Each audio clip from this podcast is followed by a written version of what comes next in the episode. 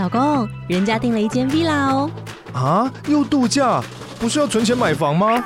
我是订了凤凰 villa。哇，竟然有千平花园，十五项休闲公社，回家就像度假哎！而且花园比房子还要大呢，还有我最爱的游泳池，耶！龙大营建 villa 生活，十年防水保固，二至三房，零七三九八五五五五，凤凰 villa。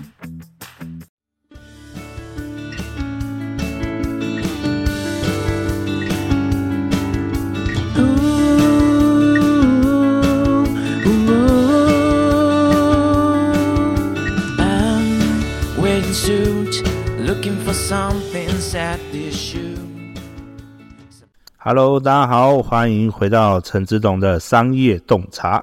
来，我们今天邀请到的一位来宾，其实他的行业蛮特别的，因为很少人哦会听说到这个行业，特别是很少人知道这个行业在做些什么。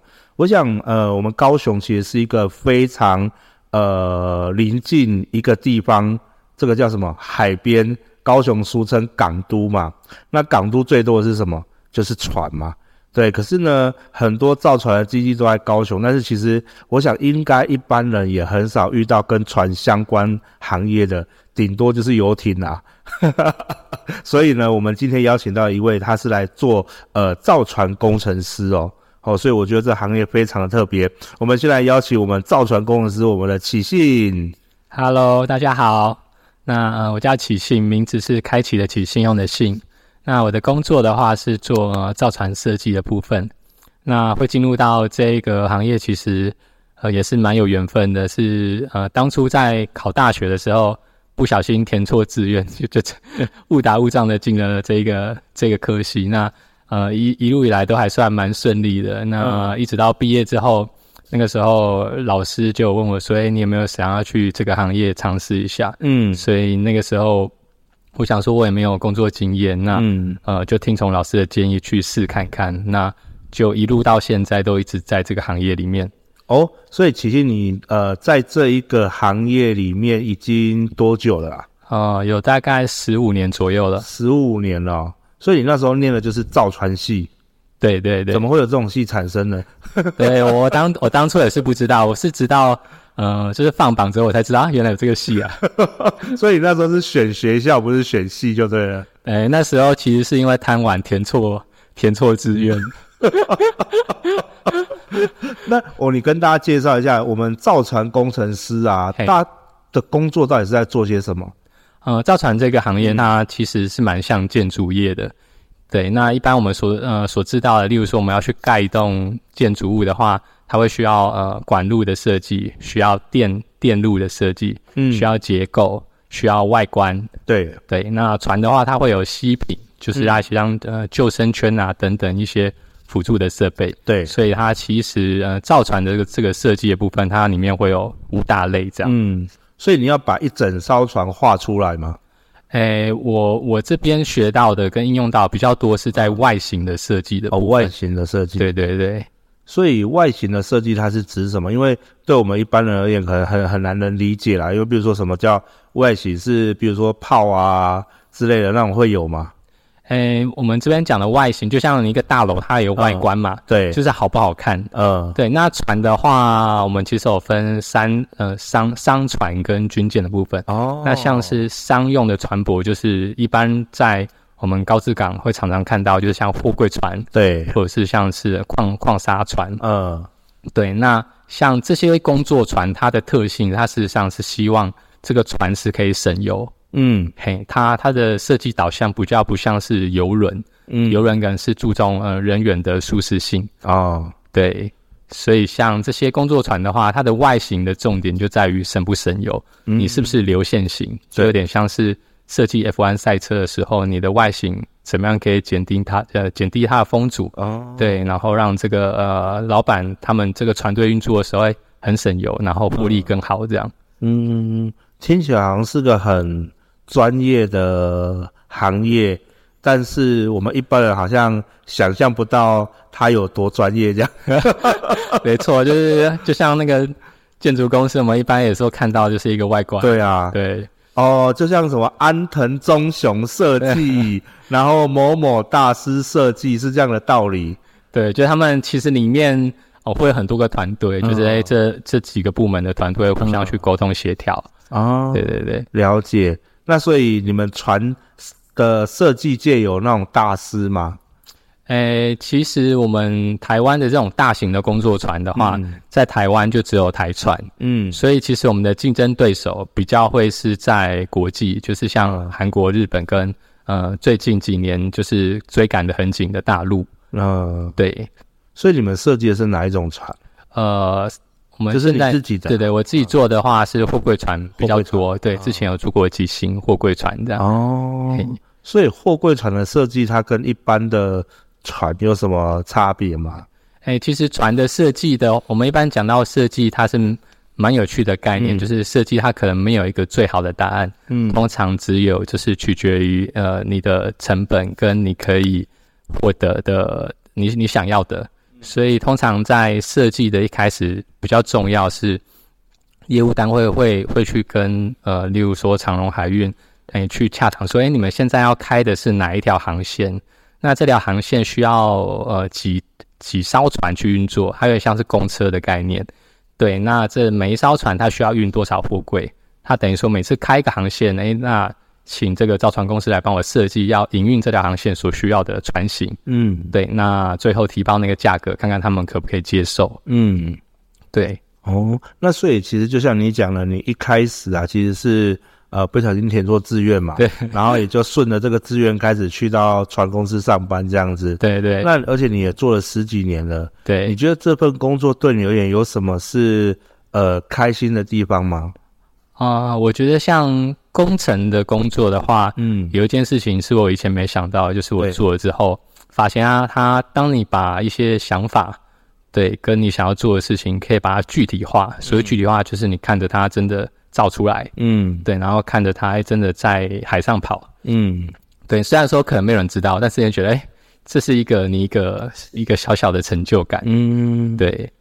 所以你们造船是不能在呃船的上面刻个自己的名字之类的吗？哎，不行啊，因为因为那个买船的人基本上是长荣嘛，啊，对他。当然，就是这个是我们的船队啊，可以可以帮他们去 Evergreen 来的，嗯，对对对，哦，所以是要写那个购买者的名字这样，对对，那造船师不能在上面写个，哎，我就签个自己的英文名字这样，对，就是就是以以我们公司整个整体来来说，哎，这个是台船造的船。啊，对对对，就是公司这样子，对对对，哦，那所以一定要变成像那种大师级的才有可能那个设计这样签个名。不过应该在这个业界很难变成大师，对不对？就是就是因为它是比较呃冷门，也没有太多竞争者的一个部分，所以呃也就独家掌握嘛，就台船一间公司在掌握，或者是几间在在掌握而已，所以他也没有办法说有什么大师产生这样。对，那一方面也是因为像工作船的这个类型，船它是一个呃算是很老的行业，其实在。很久以前，从木船开始，它就一直都有这个东西的存在。嗯、那一般在你说在建筑有些大师级的，嗯、它可能在外观上，或者是有一些很突破性的。嗯，对。那像在货柜船的话，除非说你是。真的在这个领域蛮懂的，不然一般可能会看不出那个差别。哦，对对对对对，因为我们看起来好像长得都很像。对，就是，对他其实哎、欸、就长得很像嘛，然后就是看说哎谁在比较多，对，谁比较省油你也看不出来。对对对对，对我们而言好像都长得很像啊，就是你说我们都觉得他为什么会需要那个造船师呢？不是应该图纸都一样吗？对，就是一样的，对，但就是差在说哎。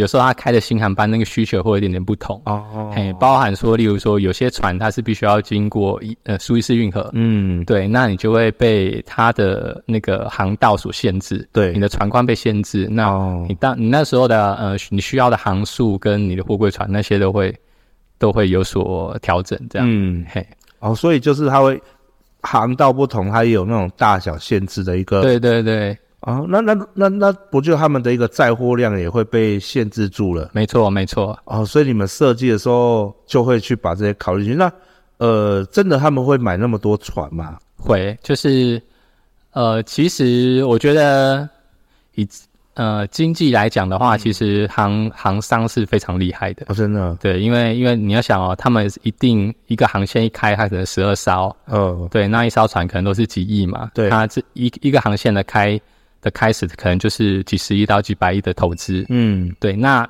他们在去开这个航线的时候，他们其实在一两年前就必须要去做好这个经济的。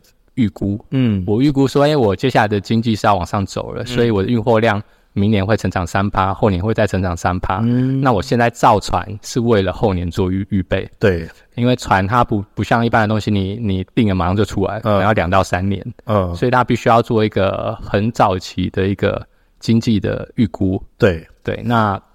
造船接了订单就开始造啊，两三年之后，就像最近一波的这一个航运，嗯啊、呃，像长荣，他这次就赚很多钱。对，他们在这一次这个 Q 一之前，他们其实就已经在准备了。哦，所以刚好，诶、欸，他在 Q 一的这中间过程有陆续拿到一些船，所以他这次的获利是就超超越其他的、嗯、台湾的航商了。那我们一艘船它的造价大约会是多少钱？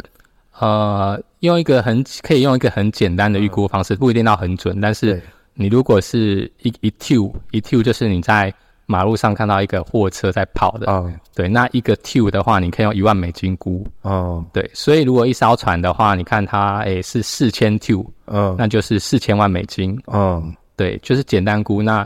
台湾曾经造过最大的，大概是在一万四千 T 哦的货柜船这样。嗯，对对对。啊，那种船啊，因为其实我们都知道大海其实很大嘛，那船即便看起来很大，你跑到大海当中也是沧海一粟，就是小小的。那为什么他们可以度过这些那么大的风浪？诶、欸，呃，对大海来讲，它的确看起来小小的，但是。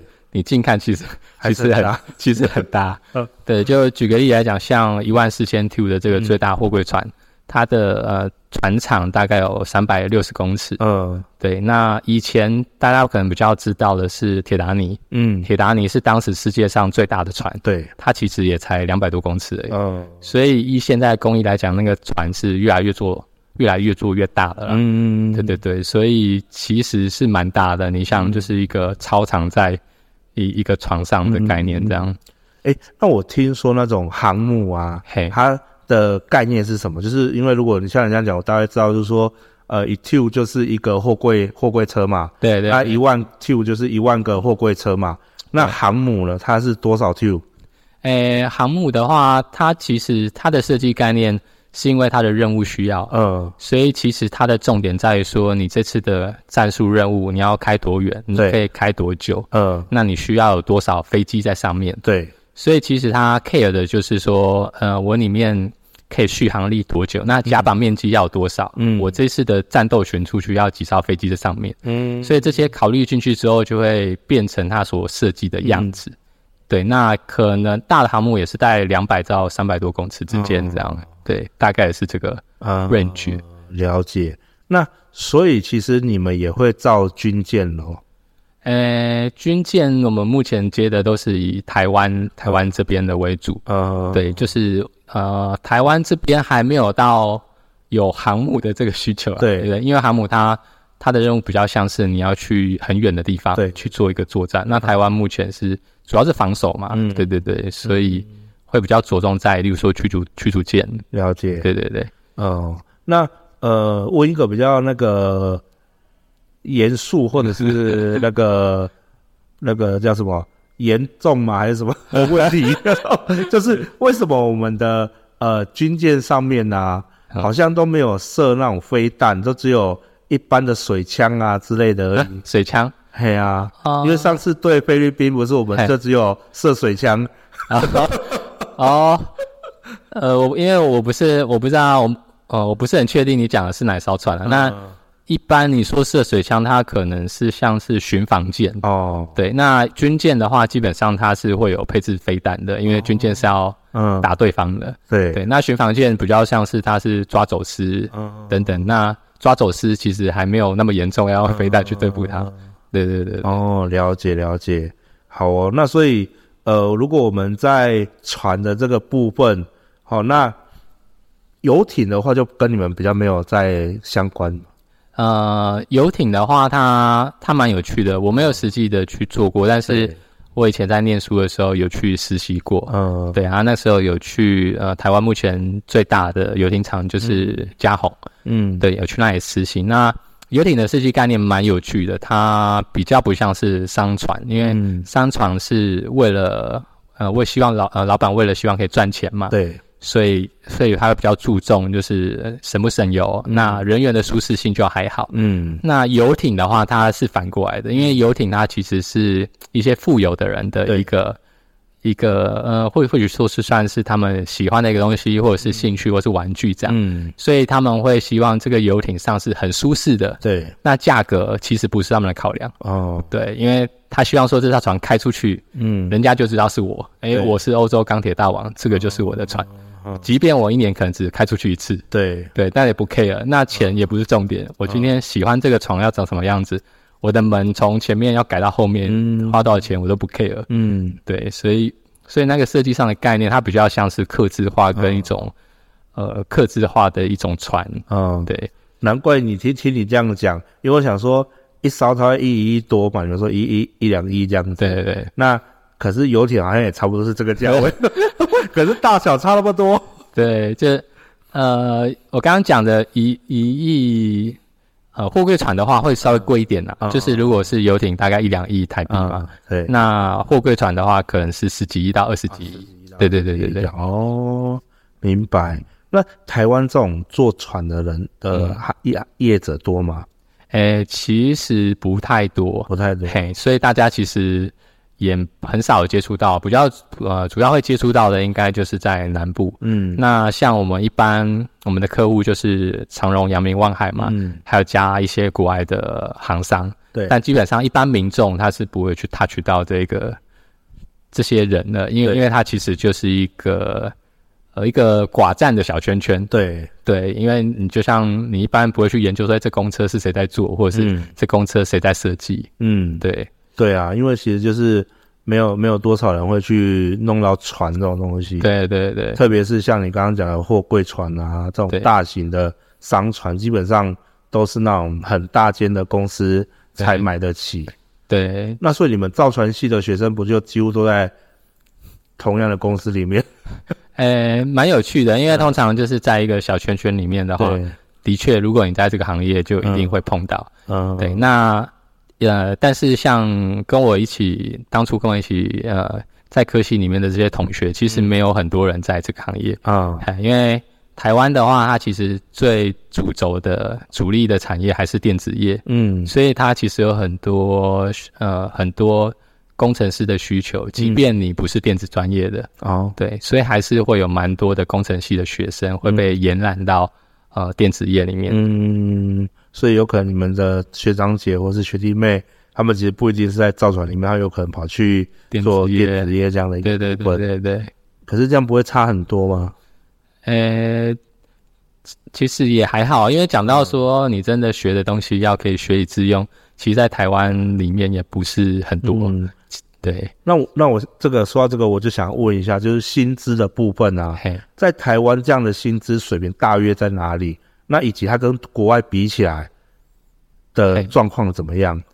呃，在台在台湾的话，呃，我觉得它其实就是跟国营产业差不多，嗯，就它薪水不算不算很高，对，对但但是也也是会在平均薪资以上，哦、对。那但是你如果以说。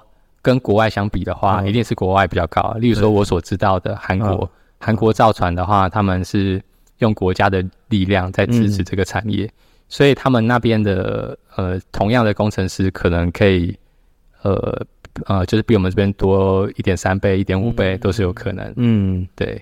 哦，所以我们台船它不是国营的，诶、欸，它以前是国营，嗯、那。在十十来年前的话，它民营化，民营化，对，有点像是现在的中钢，就是官办民营。所以你们进去也要考试？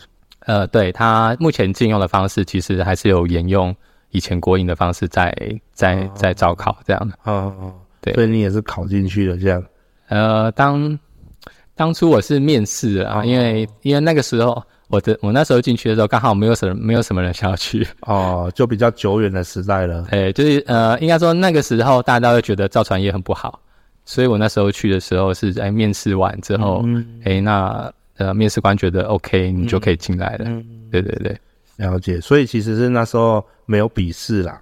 对，那直到后来才开始又又渐渐又恢复到有笔试。对，因为人很多的时候，他还是需要第一关的一个筛选。对对对对对对对，哇，所以你也算是造船界的前辈了呢。哎，也不敢说啦，因为这是一个很很久的行业。嗯，那你除了就是在做这个方面的工作之外啊，你还有没有什么就是在呃人生上规划、事业上规划，或者是你有想要呃自己出来开那种那个？游艇设计公司嘛之类的，呃，我我个人的生涯规划的话，呃，因为船这个行业，我我的理解它，它它需要合作的部分太多了，嗯、就是非常大，除非像你讲说要去开那种呃一个事务所的概念，对对，那我个人规划是没有想要做到这么这么忙碌啦，嗯，对对，所以我会希望我的工作是一个呃。呃，是有一点挑战性，但是不是占满我全部的人生啊？嗯、对，然后能够有一些成果，让我觉得哎、欸，有在前进的感觉。哦，对对对对，了解。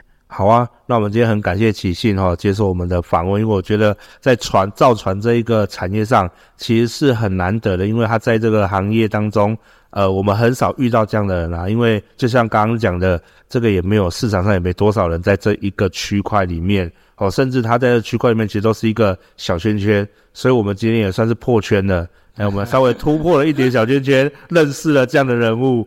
对啊，那因为有这样的有这样的一个呃了解之后，我们才知道说，哎，原来其实台湾这样的一个产业，它还是很厉害的。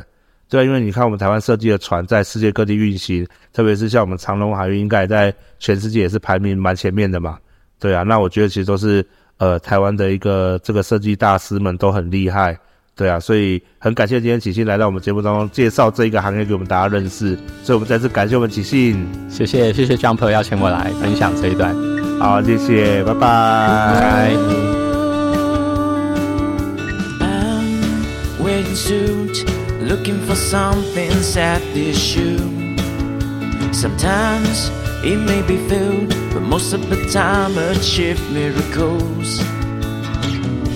Suddenly a good idea flashed into my mind.